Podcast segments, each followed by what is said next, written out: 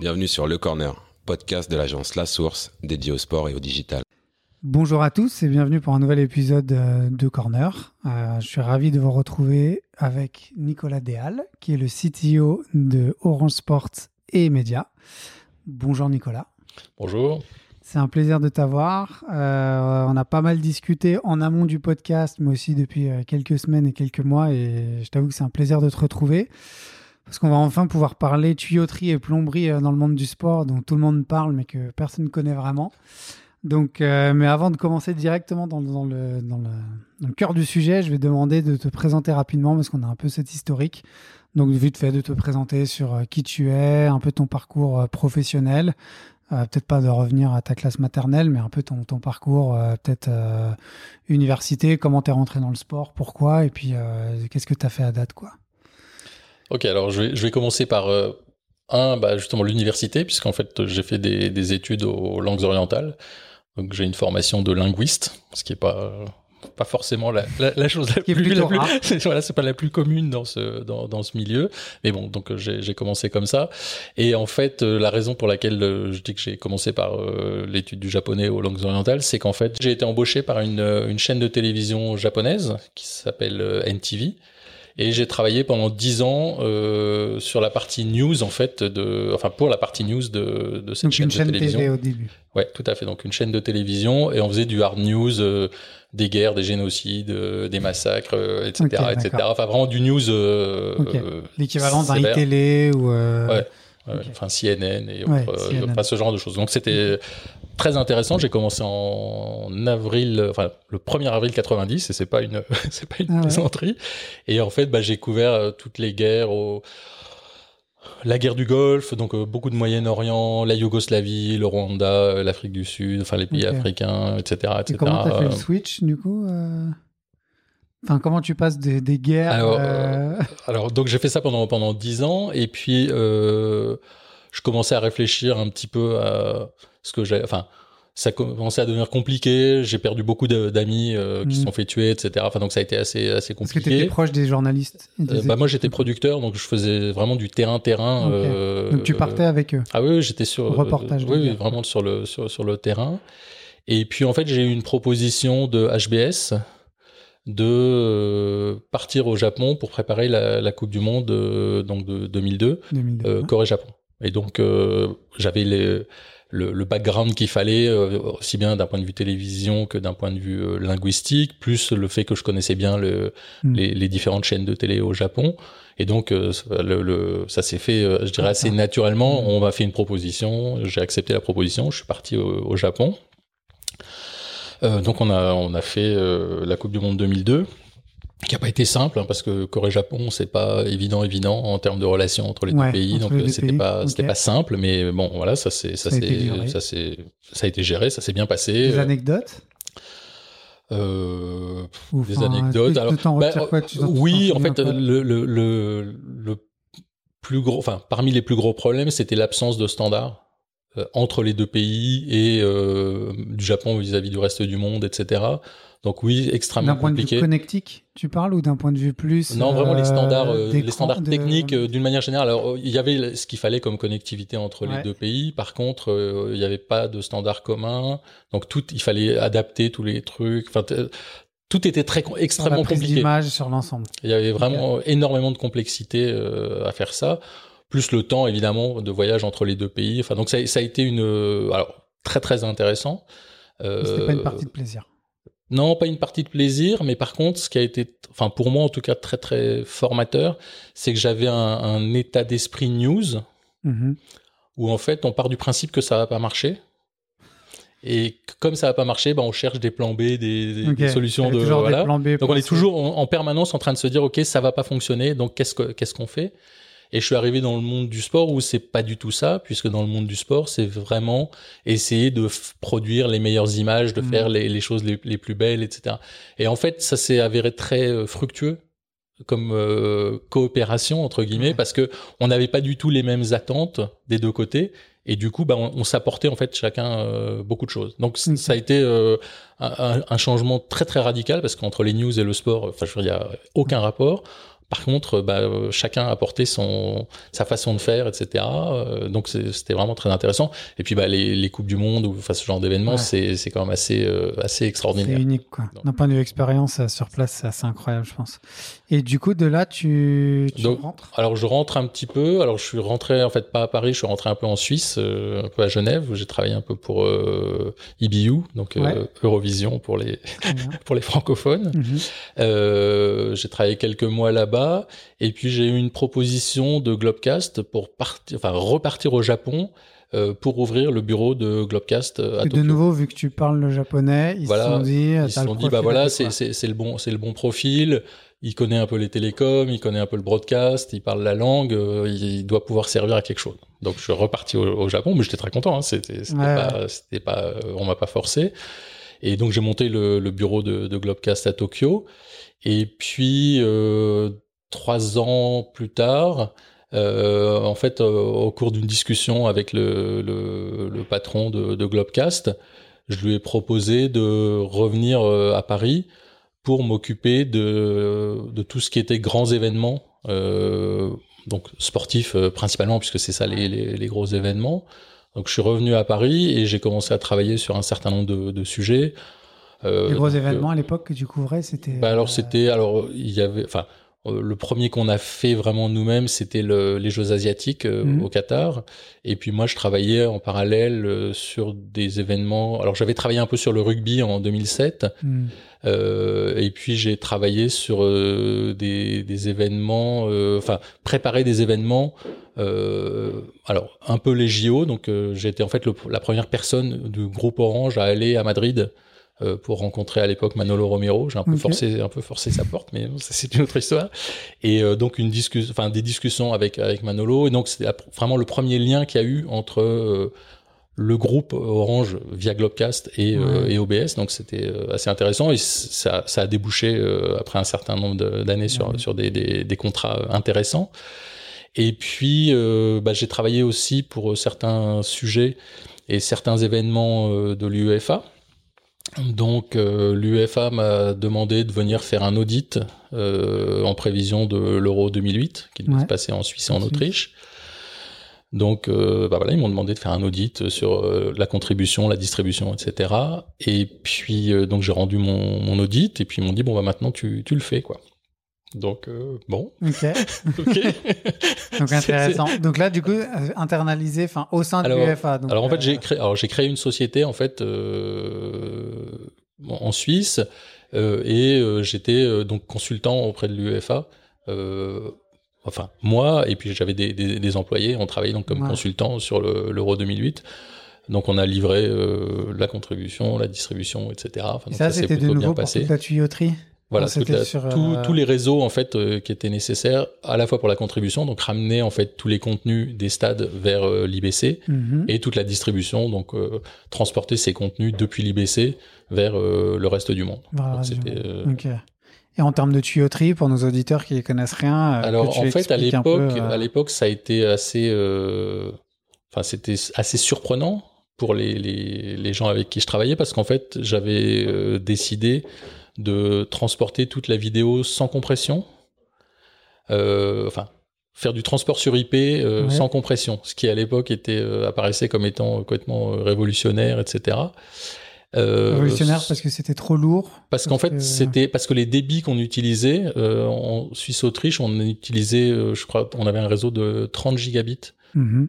et à l'époque, c'était considéré comme énorme. Comme énorme. Personne avait des réseaux, enfin personne ne déployait des réseaux comme ça à cette époque-là. Et euh, du coup, enfin, donc on a, c'est comme ça qu'on a qu'on a monté le, le système avec euh, toujours des deux routes, euh, transport actif actif, enfin mhm. tous ces trucs là. Et puis de l'encapsulation IP, ce qui à l'époque était, euh, enfin c'était un truc, voilà, c'était vraiment super mhm. moderne. bon, donc on a fait ça, ça a très bien marché.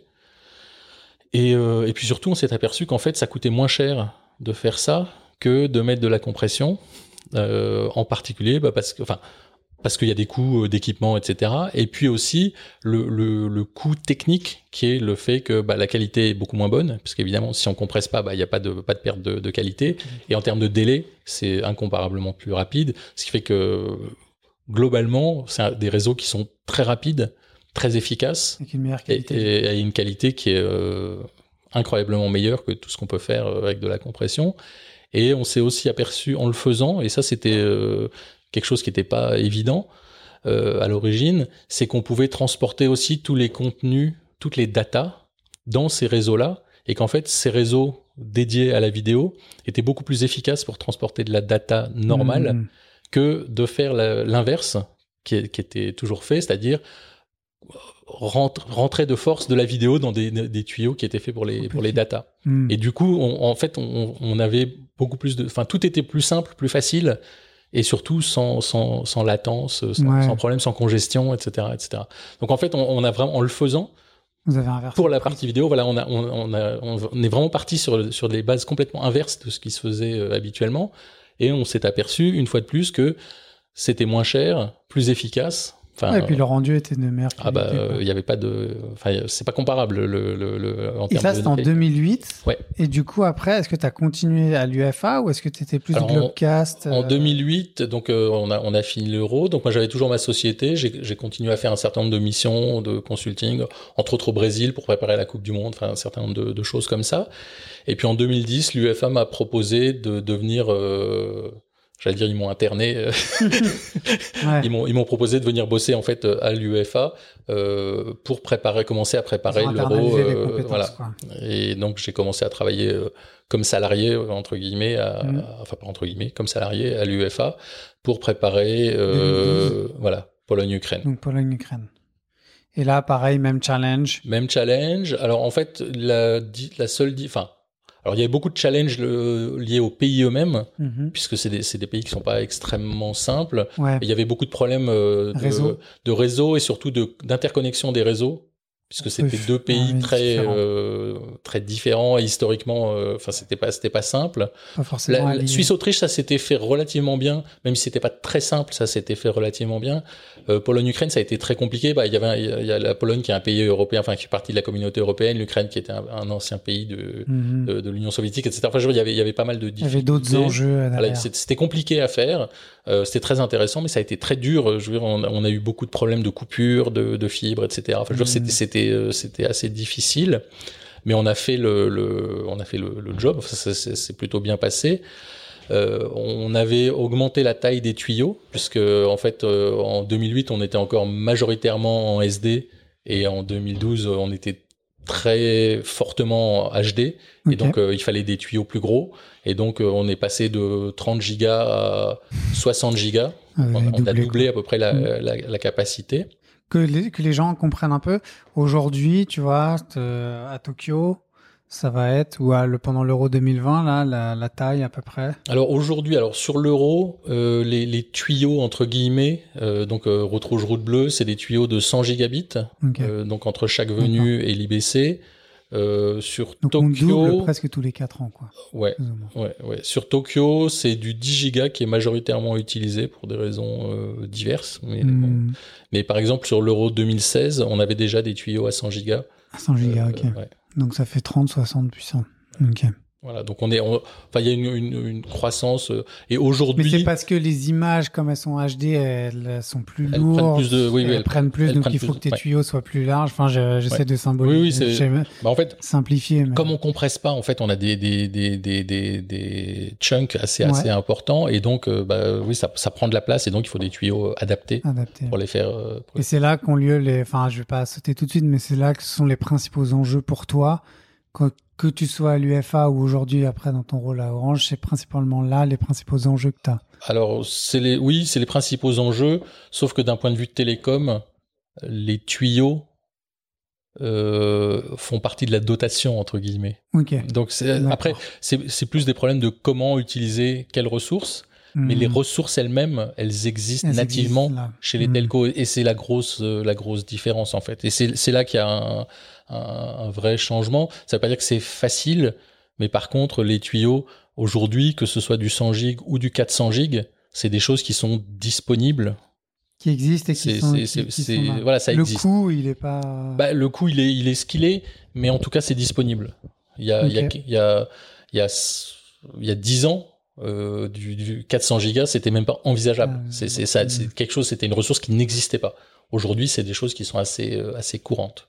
Et que sur lesquelles, en tant que telco ou en tant qu'ayant droit, qui fait un partenariat avec une telco, tu peux capitaliser pour rendre le contenu plus attrayant ou pour avoir plus de données qui passent Alors oui, et surtout pour en fait modifier le moins possible les, contenus sources. Ok. Notre, notre but, c'est vraiment d'amener voilà, d'amener euh, à l'IBC les, les, les, contenus dans le meilleur état possible, le plus rapidement possible. Très peu de latence. Et après, ce qui est fait avec, enfin, c'est pas notre problème. Si, c'est notre problème, mais, mais voilà. Mais en tout cas, nous, notre tâche, c'est vraiment d'amener à l'IBC les, les, les, contenus les, plus clean le plus rapidement possible. Exactement. Dans la qualité la plus optimale possible. Ok. D'accord. Et ce qui permet, en fait, aux broadcasters, enfin, aux utilisateurs d'une manière générale, de pouvoir après, justement, faire de la compression, faire tout ce qu'ils ce qu'ils ont à faire, mais en partant d'une base qui est extrêmement propre, extrêmement saine. Ok. Euh, avant qu'on saute sur le truc d'Orange qui est vachement intéressant, donc tu dis on internalise tes compétences à l'UFA, c'est comme ça qu'on s'est connus. Mais du coup, donc 2016, on va dire que c'est un euro euh, traditionnel dans le sens où c'est dans un seul pays. Le pays est assez développé et tout, donc au niveau des enjeux, bon, j'imagine qu'il y en a eu comme dans tout euh, chaque euro. Déjà travailler avec les, avec les, Français. Voilà, à l'UFA, c'est ce qu'on me faisait remarquer assez souvent. Déjà travailler en France avec des Français, c'est compliqué. Mais je pense que la prouesse technique ou technologique, même si tu n'y étais plus, elle a plus eu lieu sur l'Euro 2020, ou peut-être que je me trompe. Enfin, qu'est-ce que tu en retires, toi, de ces deux Alors, en fait, moi, j'ai travaillé sur la préparation de l'Euro 2020 euh, beaucoup. Mais qu'est-ce qui était euh, intéressant pour toi dans cet Euro euh, un peu unique de, son setup Ce qui aurait été intéressant, c'est si on avait pu faire de la production centralisée et avoir en fait tous les moyens de production à l'IBC et non pas dans les, dans les stades. Pas dans les stades. Donc, tu aurais voulu faire du remote production depuis l'IBC euh, au lieu d'envoyer euh, des compounds euh, partout en Europe. Ouais, vraiment, ça, c'est, ça. Enfin, pour moi, c'était l'évolution naturelle. L'opportunité de le faire. C'était vraiment le, la bonne occasion. Il y avait, il y avait tous les facteurs, tous les paramètres pour le faire. Bon, pour tout un tas de raisons, ça s'est pas fait. et c'est aussi pour ça que quand j'ai eu une proposition de, de hmm. rentrer, enfin de revenir en France pour travailler sur bah, des Jeux Olympiques et des choses comme ça, ça, j'ai dit ok. Parce que pour toi, c'est le sens de l'histoire d'essayer de. Enfin, pas le sens de l'histoire, mais c'est dans le sens de. Nous qui essayons de comprendre un peu quelles sont, pas les tendances de demain, mais là où les nouvelles technologies t'améliorent une création de valeur ou une façon de rendre plus facile ou optimum ton travail. Du coup, l'idée, c'est plus de, tu centralises toi à la IBC, tu te mets à Amsterdam ou tu te mets quelque part et t'envoies pas tout le monde euh, comme c'est fait aujourd'hui. Euh, oui, et puis surtout, on, ça permet d'avoir euh, tous les contenus sources intacts à disposition pour faire ce qu'on veut. Le, pour moi, enfin, l'aspect remote production est très intéressant et ça fait, ça fait, des années que je milite pour ça, mais le, la vraie valeur au final de tout ça, c'est la possibilité de créer de, de multiples contenus depuis un, un point. Et si on le fait en production traditionnelle, donc avec les moyens de production sur place, en fait, pour produire un nouveau contenu, il faut un nouveau car régie. Donc, euh, c'est un déploiement de moyens énorme pour obtenir, enfin, quelque chose de, de, de relativement euh, limité. Alors que si on a vraiment tous les contenus sources qui sont ramenés à l'IBC, on peut produire ce qu'on veut. Et quand je dis ce qu'on veut, en live, en, en, post-production, en, post-production, en, enfin tout ce qu'on veut, des highlights, etc. Ouais, voilà. Donc, bah, je pense, je pense, euh, enfin, j'ai toujours la même euh, la même idée en tête. Aujourd'hui, les gens, euh, alors plus de ta génération que, que de la mienne, quand ils regardent du sport ou quelque chose à la télévision, enfin, quand ils regardent 90 minutes. Non, mais surtout, ils le regardent comme ça. Alors ça, euh, à la radio, ça va pas, va pas le faire. mais, je, peux, je, peux, je peux dire comment t'es, quoi. voilà, en fait, les gens regardent, enfin les jeunes en particulier, regardent sur un, un téléphone portable vertical. Ouais. Et donc, si on fait des petites images 16 neuvième, bah en fait, euh, on voit rien. Si, hmm. si on veut que les gens soient satisfaits, entre guillemets, il faut produire des images en 9 16e ouais. pour que ça rentre et qu'ils regardent. Voilà. En fait, personne ne tourne son téléphone pour regarder les images. Les gens regardent comme ils l'ont dans la main et c'est donc en, en 9 16e. Voilà. Donc ça, par exemple, il faut le produire, je pense, pour, pour que justement les gens continuent à regarder les événements et donc ça, il faut le, il faut le fabriquer. Et comment est-ce qu'on fait pour le fabriquer? Ben, on est à l'IBC, on a tous les contenus sources et on coupe des images Et tu euh, coupes les verticales. images directement et tu les mets en vertical. Que après tu repousses dans la tuyauterie pour Voilà. l'ensemble de tes. euh, Et donc ça c'est un exemple qui est un peu, enfin, qui est facile à, Oui. à visualiser parce que c'est, enfin voilà, du, du 16 Les 9e gens ou du 9 comprennent. 16e, c'est c'est c'est c'est assez direct, mais c'est ça c'est un des contenus. Euh, tous les highlights, euh, on peut vouloir des ralentis spécifiques. Il y a un, un problème qui revient très très très fréquemment dans le football en particulier, c'est les, les différences culturelles. Euh, en Europe du Sud, les gens aiment beaucoup les ralentis. En Europe du Nord, les gens aiment pas beaucoup les Mhm. ralentis. Mhm. Euh, Donc, comment est-ce qu'on fait? Sur la prod. Voilà. Comment est-ce qu'on fabrique un, un match de foot? Bah, le- La seule manière de le faire, c'est en fait de mettre un petit peu de ralenti, mais pas trop. ce qui fait qu'en fait, personne n'est satisfait. Ouais. Et donc, si on a justement une, euh, un IBC, enfin un, un endroit où, on- a euh, tous les contenus, on peut vraiment fabriquer des contenus spécifiques. Et là, on peut aller plus loin même que simplement Europe du Nord, Europe du Sud. On peut aller on- penser sur des territoire. territoires, Mhm. enfin rentrer ou même des populations. Enfin, on, on peut rentrer vraiment beaucoup plus dans, dans la, la fabrication. Et il n'y a pas de, enfin, il y a assez peu de limites en fait dans la, la, la multiproduction Mhm. parce que c'est centralisé, parce que tous les contenus sont accessibles facilement et ils sont là.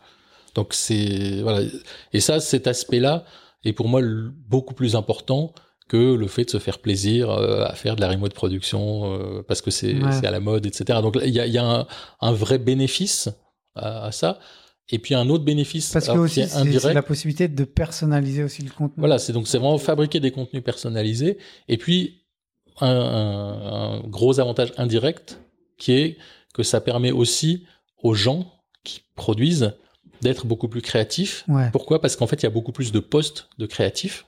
Mhm. Donc il y a moins de postes, euh, je dirais, de, gens euh, techniques au sens répétitif et de, Mm. de tâches pas très intéressantes. Et par contre, il y a besoin de beaucoup plus de gens créatifs, de réalisateurs, de producteurs, etc. Et donc- ton contenu et qui rendent Ouais. ton contenu. Et ça, je pense que c'est aussi le, le- Il y a deux aspects. Donc, l'aspect enrichissement du contenu pour les, les, les spectateurs. Donc, Ouais. euh, offrir plus de contenu euh, varié et adapté euh, pour les spectateurs. Et aussi pour les gens qui fabriquent, la possibilité d'aller vers des positions plus créatives, plus intéressantes, qui leur permettent de, de s'exprimer euh, de manière euh, plus intéressante. Donc, je pense qu'il y a vraiment les deux, les, ces deux aspects-là qui sont extrêmement euh, importants et donc, Du intéressants. coup, c'est un peu le rôle de l'ayant droit de faire ça avec son partenaire. Enfin, toi, tu le verrais comment? C'est plus le partenaire. Ça dépend de, de la formule. En fait, moi, j'ai pas tellement de. Enfin, je, je pense pas avoir de valeur éditoriale spécifique Hmm. en tant que telle. Ouais. Par contre, euh, ce que je peux offrir, c'est les possibilités. Donc, créer une plateforme qui est euh, multi-format, multi-contenu à la base et, mettre, et- mettre cette, cette plateforme à disposition. Ensuite, chacun fait. ce- Mais pour moi, les broadcasters, les, les, les endroits, Oui. d'une manière générale, bah, ils savent mieux que moi ce qu'ils ce qu'ils doivent faire. Donc, Hmm. mon, mon intérêt, c'est vraiment de mettre à disposition. disponible et Voilà, le plus de- facilement voilà. possible et tout. Donc centra- centralisé, simple, facile à utiliser. Et ensuite, bah, euh, les, les, les créatifs euh, font ce qui- ce qu'ils qu'ils font mieux, qui est, la Ouais. création. Et tu disais remote production, alors ouais, c'est c'est à la mode parce que bon, forcément avec la pandémie, c'est ce qui a permis euh, au sport de continuer. Et, euh, pas mal de gens peuvent se gargariser dessus. Ça existait avant, mais bon, je pense que la pandémie a fait que accélérer les choses là-dessus. C'est quoi T'en retires quoi, toi, par rapport à ça? Parce que souvent, on en parle, tu sais, des smart venues. des- Bon, non, on en parlait déjà avant. Mais enfin, pour les auditeurs qui te connaissent pas et tout, c'est quoi ton point de vue En, en fait, le, le- je dirais que le, le- la pandémie a levé des barrières. La, la remote production, c'est possible techniquement depuis, Depuis, euh, euh, pas mal d'années. Oui. Et il n'y a pas de, enfin, il a pas de blocage, il n'y a pas de difficulté à le faire. C'était plus une façon de faire qui était Voilà, c'était que les un, gens un des, des, des, des workflows qui étaient euh, connus, identifiés, que les gens voulaient continuer à utiliser. Et Mais c'est deux- parce que les gens aimaient bien aller au stade et que du coup aussi, tu sais, il y alors ça, ça fait, ça fait, ça faisait fait partie, ça fait partie ou- de, de ça. C'est une des choses. Et puis euh, c'est aussi le, comment dire, le mindset de, d'une, d'une- de, de cette population de dire, on a toujours fait comme ça, On continue comme donc on continue comme ça. ça. je connais bien ça. Donc ça, c'est, alors c'est pas propre euh, à ce- à ce- cette industrie, euh, ça, ça arrive souvent dans, dans beaucoup d'industries, mais là c'était particulièrement fort. Et en fait, ce que la pandémie a montré, c'est que justement il y avait plus de, ces barrières-là, en fait, n'étaient plus valides. C'est-à-dire Ah ouais. que la question se posait plus de savoir si on avait envie ou pas envie. C'est qu'on devait changer. Voilà, il n'y avait pas d'autre solution. Il fallait le faire comme ça. Et donc, euh, bah oui, la, la- Tu avais un la- protocole la- Covid qui faisait que tu n'avais voilà. que 4 personnes en Voilà. site. Et donc, et donc la, remote production s'est imposée de manière très très très pragmatique parce que euh, il n'y avait pas d'autre solution Mm. pour le faire. Et donc ça s'est ça s'est pas mal euh, développé. Et surtout, ça a permis de aux gens qui pratiquent et qui, qui, qui travaillent dans ce milieu de s'apercevoir qu'en fait, bah, un, ça posait pas de problème. Euh, et deux, c'était, c'était, euh, on arrivait à des résultats aussi qui, étaient tout à fait, euh, tout à fait efficaces. Donc, à l'UEFA en particulier, on avait fait pendant on a plusieurs années, enfin en 2012, euh, en 2016, en, en 2017, etc. On a fait beaucoup de, de tests de remote production. On avait gagné des awards au SVG, etc. Mhm. Enfin bon. Et donc il y avait, il y avait le, je dirais tout le background qui, est- qui était là. Et la pandémie a juste montré que ben, non seulement c'était possible, mais c'était simple, c'était facile et qu'il n'y avait pas de, Ouais. il y avait pas de sujet en fait. euh, donc, dans ce sens-là, la pandémie a été un très bon démonstrateur Mhm. de ce que la technologie permettait de faire. Après, euh, on, on en fait ce qu'on veut. La technologie, c'est un Oui. outil, c'est pas, c'est pas une finalité en soi. Ouais, ouais, ouais. Mais c'est du coup, bon, c'est bien, tu réponds clairement à ma question, mais du coup, moi, ce qui m'intéressait aussi en, t'invitant sur ce podcast, c'est que on est très front-end. Euh, on parle souvent, tu sais, de, de ces expériences immersives ou du côté créa dont tu parlais tout à l'heure, mais on voit rarement ce qu'il y a derrière. Donc, euh, je refais l'analogie sur la plomberie, la tuyauterie. Et tu vois, ce qui m'a, enfin, ce qui était intéressant aussi quand on en discutait à l'UFA, c'était ce que toi, d'un point de vue technique, euh, ces nouvelles technologies, ce qu'elles pouvaient apporter euh, d'un point de vue euh, amélioration du contenu ou des possibilités même pour les créas et pour le front-end. Et donc, je vais, euh, avant de switcher sur le, ton rôle à Orange et tout, je voulais voir juste avec toi, c'est c'est quoi pour toi aujourd'hui ce qui fait une véritable différence ou qu'est-ce qui est l'avancée euh, aujourd'hui euh, dans le monde de la production, de la tuyauterie? Euh, On en a un peu parlé euh, nous ensemble, euh, mais C'est surtout le fait qu'en fait, les, les- il y a plus vraiment de limites. hmm, Euh, alors c'est un peu, ça peut Ouais. avoir l'air un peu prétentieux de dire ça, mais en fait, on s'aperçoit en, en réalité que la plupart des limites, c'était des limites qu'on s'était imposées nous-mêmes. C'est-à-dire qu'on en s'était termes de dit de débit, de débit, de, oui, oui. de- de nombre de signaux, etc. Et en fait, pendant très longtemps, on s'est dit, faut que ça, faut que ça rentre voilà, on, on peut pas, on peut, on pas faire plus, on peut pas faire plus. C'est le maximum. On est, on est vraiment au, est top niveau, etc., etc. Et c'est un des aspects très intéressants de travailler pour un, un opérateur télécom en ce moment, c'est que en fait, le, le vrai changement d'un point de vue broadcast, il se fait maintenant euh, par le passage à l'IP, au tout IP et au LIP Ok. natif. Mhm. Et ça, pour les, les, les telcos, ce passage, il a déjà été fait. Ok. Donc euh, il y, a, il y a quelques années, voilà, hop, tout IP, ça, c'est terminé, ça marche, euh, enfin il n'y a pas de souci. Et donc pour une fois, et ça c'est vraiment exceptionnel, les telcos sont devant, en termes de technologie, de, de, de maîtrise, etc., les telcos sont devant les broadcasters. Et donc le, le- le- les rôles sont très très très inversés. Jusqu'à maintenant, enfin jusqu'à pendant très longtemps, les broadcasters demandaient des choses Ouais. aux, aux telcos en disant on veut ci, on veut ça, etc. on voilà, veut, on veut que ça marche comme ça. Et maintenant, en fait, les telcos euh, sont dans une position beaucoup plus agréable, hein, il, faut, il faut le dire, Ouais. parce que c'est quand même beaucoup plus agréable, de dire voilà, on peut vous fournir tout ça. Voilà notre catalogue Voilà, des on peut, on faire ci, on peut, on peut faire ci, on peut faire ça. On vous conseille d'aller dans cette direction-là parce qu'on a testé les autres, c'est compliqué. Par contre, celle-là, elle a l'air, euh, elle a l'air vraiment bien. Et donc, le, le rapport est très, très, très changé. Hmm. Et donc, vis-à-vis de l'industrie du broadcast, en fait, notre position est beaucoup plus agréable. Ouais. Et, et- et on a, T'es pas vu comme un problème ou autre. Ouais, on n'est pas vu ni comme un problème, ni, comme un fournisseur qui, qui, qui, Hmm. qui, qui court un peu derrière, mais au contraire comme euh, alors un fournisseur qui peut fournir beaucoup de choses, certaines choses auxquelles les, les, les broadcasters n'avaient pas Mais pensé, ouais. et on a aussi un rôle de conseil. Parce qu'en fait, on a fait un certain nombre de, de choses. On a fait ces- ce, ce passage à l'IP, au tout IP. On a, on a fait ces, on travaille sur des, des très gros débits, etc. Et donc, on, on est dans une position bien meilleure Hmm. pour conseiller au bon sens du terme hein, c'est pas pour pour euh, mais c'est vraiment pour dire bah voilà on travaille ensemble et euh, voilà on vous fait partager notre expérience nos nos nos, Ouais, problèmes euh, passés etc ouais c'est plus confortable puis c'est plus intéressant honnêtement parce que enfin Mm. répondre à une, une demande un peu un peu difficile c'est bien mais euh, pouvoir dire bah voilà on, on peut aussi vous proposer telle ou telle chose et la remote production euh, enfin ou la production centralisée étant un bon exemple c'est quand même euh, oui c'est très agréable Et donc, du coup, on y vient. Après tes expériences UEFA, tu as eu cette proposition de revenir à Paris pour euh, du niveau orange. Oui. Alors en fait, je, je suis revenu euh, rapidement de, de, de Suisse parce qu'il y avait la Coupe du Monde féminine en 2019, 2019. et en fait euh, Orange euh, était partenaire de la, la Coupe du Monde féminine. Et alors j'avais une certaine expérience football, on va dire. Euh, je connaissais un petit peu les, les sujets.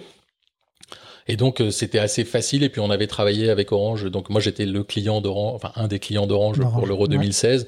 Donc ça, le- le- la transition s'est faite de manière assez simple et assez naturelle. Et je suis revenu en fait dans un dans un milieu que je connaissais déjà, même enfin D'avant. euh, d'avant, et puis euh, en apportant justement un certain nombre de, de, de solutions et de visions euh, qui étaient vraiment adaptées à Parce ces que sur ta roadmap, là, je sais que ouais, les JO, mais tu as d'autres événements aussi. Tu... Donc il y a- bah, il y a le. 2023. Aujourd'hui, Orange est partenaire de la Coupe du Monde de rugby, donc en 2023, et des JO en 2024. Donc c'est une très bonne combinaison.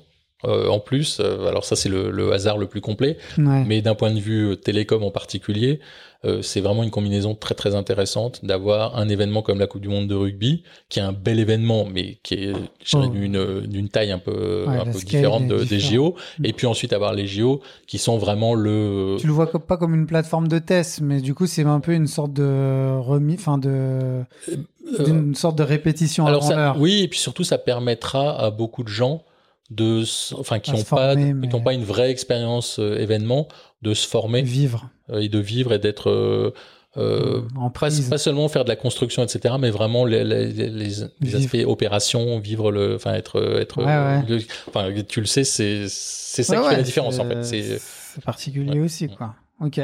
Et donc, les gros enjeux pour Orange, enfin, dans, dans le côté euh, sport, média, event, c'est quoi pour toi, là, alors, aujourd'hui il n'y a pas d'enjeu, on sait tout faire. Non, Non, je- pas, je- pas je- les, pas les enjeux dans le sens négatif, mais c'est plus, tu vois, les, gros dossiers. Non, je- dirais, les- plaisante. Bah, disons que, les priorités ou. euh, le c'est alors un, un livret enfin euh, livrer ce qu'on a à livrer hein, parce que c'est quand même euh, C'est le cahier des charges aujourd'hui. voilà on a on a quand même c'est comme un les JO c'est un gros bébé on va dire. Ouais. c'est quelque chose donc il y a il y a pas mal de- d'enjeux techniques et humains parce que c'est quand même une grosse aventure humaine. Enfin c'est des milliers de personnes. C'est très Ah très ouais, euh, très très très très lourd. Et aussi très euh, Lourd dans le sens. euh, c'est- voilà, c'est énorme, extrêmement complexe. Enfin, je veux dire, les, les JO, c'est de loin l'événement, euh, le gros événement le plus complexe que- qui puisse euh, qui puisse se faire. Donc, euh, Ouais, pour vois- les gens qui nous écoutent, on en parlait un peu, c'est euh, c'est cette idée qu'un euro, c'est une taille très forte, une Coupe du Monde, c'est fort aussi en termes de scale, mais on va dire que c'est plus ou moins le, le même produit qu'on répète. Donc les plans sont les mêmes, la, la, la trame est la même, alors que les JO, c'est des sites différents, c'est des sports différents, c'est des façons de filmer différentes, c'est des façons de raconter l'histoire qui est différente. Et du coup, c'est une diversité, une complexité qui est bien plus. euh, Bah, il y a beaucoup, il y a beaucoup plus de beaucoup plus de sites, hein, tout simplement. Ouais. Enfin, c'est en gros euh, x4 par rapport euh, à un événement euh, genre Coupe du Monde. Euh, et puis sur chaque site, en fait, c'est des sports différents. Il y a des, transitions de, de, sport à sport, etc. Enfin, donc c'est extraordinairement complexe. Donc il y a, il y a le nombre, la masse entre guillemets, et puis la, la complexité qui est juste énorme. Euh, et il y a beaucoup plus de sujets en fait. euh, il y a beaucoup de sujets de, de chronométrage, de, Hmm. de timing et scoring et des choses comme ça qui sont pas vraiment euh, très challenging dans les sur les, les événements monosport. Donc c'est c'est extraordinairement complexe. Et donc, moi, c'était une question que j'avais aussi. C'était, tu vois, on pense au stade de foot ou autre où tu te dis, bon, la venue, elle est là, euh, il y a l'ensemble de la connectique, c'est créé, c'est fait pour et tout ça. Dans les JO, tu te dis, bon, ils, ils- en plus, ils réutilisent aussi des facilities, ou même si on pense au surf, ou tu te dis que tu es parfois sur des endroits, ou même l'aviron, où tu as peu, tu as peut-être moins de réseau, ou tu as en tout cas, tu as très peu de câbles qui sont là. Enfin, les gens s'en rendent pas compte, mais ton boulot, ce qu'on disait, c'est que tu t'assures de faire en sorte que tout ne marche, mais que personne ne s'en rende compte. Ah oui, pour oui. les JO, t'es vraiment parfois sur des lieux, à mon avis. Ah, mais, euh, mais, mais typiquement euh, Tahiti, donc euh, où il y aura le, Ouais. le- la venue de, de surf, bah oui, il faut, il faut effectivement ça fait partie de fabriquer, fabriquer, et quand je dis fabriquer, c'est vraiment fabriquer euh, de la connectivité pour aller de, du spot de surf euh, jusqu'à jusqu'à l'IBC à Paris. Et c'est pas extraordinairement simple, on va dire. Ouais. Mais voilà, ça fait partie du, du métier, entre guillemets, Ouais. il, faut, il faut livrer. Et puis oui, il y a plein de sites qui vont être créés, donc qui aujourd'hui n'existent pas. Mhm. Il y a juste euh, euh, soit un trou dans la terre, soit juste rien du tout. Et puis bah il faut euh, il faut effectivement les connecter et faire en sorte que, que ça marche à la bonne date, au bon moment. Enfin c'est Ouais. Et puis on, on peut pas vraiment être en retard. Quoi. Ouais, non. Ça, Ça risque de poser quelques Voilà. problème. Et du coup, en termes de euh, tes équipes, toi, t'as beaucoup de monde du coup? Enfin, c'est. Alors pour l'instant, on est une, une, une relativement petite équipe puisqu'on on- pour l'instant on est vraiment que dans la phase projet. Donc Ouais. on est on a, mais on, on monte en Ça va monter de plus en en- plus à l'approche des événements. ouais, donc on, recrute un certain nombre de gens. Ok. Euh, et c'est pas super simple parce qu'en fait les, les, les, les gens qui connaissent les événements, qui ont, qui ont une expérience vraiment dans les événements, Hmm. bah il y en a pas tant que ça. Et puis les derniers Jeux Olympiques euh, d'été à Paris, ça remonte à 1924. Ouais. Donc euh, Est-ce que tu as une volonté avec le, je sais pas, le COJO de, de former des gens euh, ah qui oui, sont bien sur sûr, Paris bien sûr. Oui, oui, alors euh, enfin on, on, on embauche des gens expérimentés Ouais. Mais on, formez, on- on- le, le- un des buts, très clairement, c'est de former des gens, donc de prendre des jeunes, entre guillemets, et de les former euh, pour qu'ils apprennent ce que c'est, et surtout qu'ils apprennent en fait les, les techniques, les, les méthodes spéciales, etc., qui vont, qui pourront euh, appliquer dans le, dans Ok. le futur. Et euh, alors ça, c'est à titre personnel, je pousse énormément à- pour qu'il y ait la parité. Et alors que ce soit dans le sport ou dans le monde des télécoms, Ouais. pour l'instant la place des femmes est pas du tout non, ce qu'elle devrait être. Et euh, ça fait partie de mes missions des missions, personnelles. euh, tout à fait, de, Ouais. de faire en sorte que euh, on se retrouve euh, le plus près possible des 50% d'hommes et 50% de femmes euh, au moment des JO. Alors je sais pas si on y arrivera, Ouais. mais en tout cas, euh, C'est un très très gros enjeu. Et euh, au COJO, on voit qu'il y a euh, déjà une forte Ouais. proportion de femmes. euh, Il y a un bon, Oui, a un bon vraie volonté 50%. Et, voilà. Et, et ça là-dessus, on est très très aligné avec le, le comité d'organisation sur cet aspect-là. C'est-à-dire que le, les jeux, évidemment, il faut les réussir, c'est important et c'est- pour ça qu'on est là.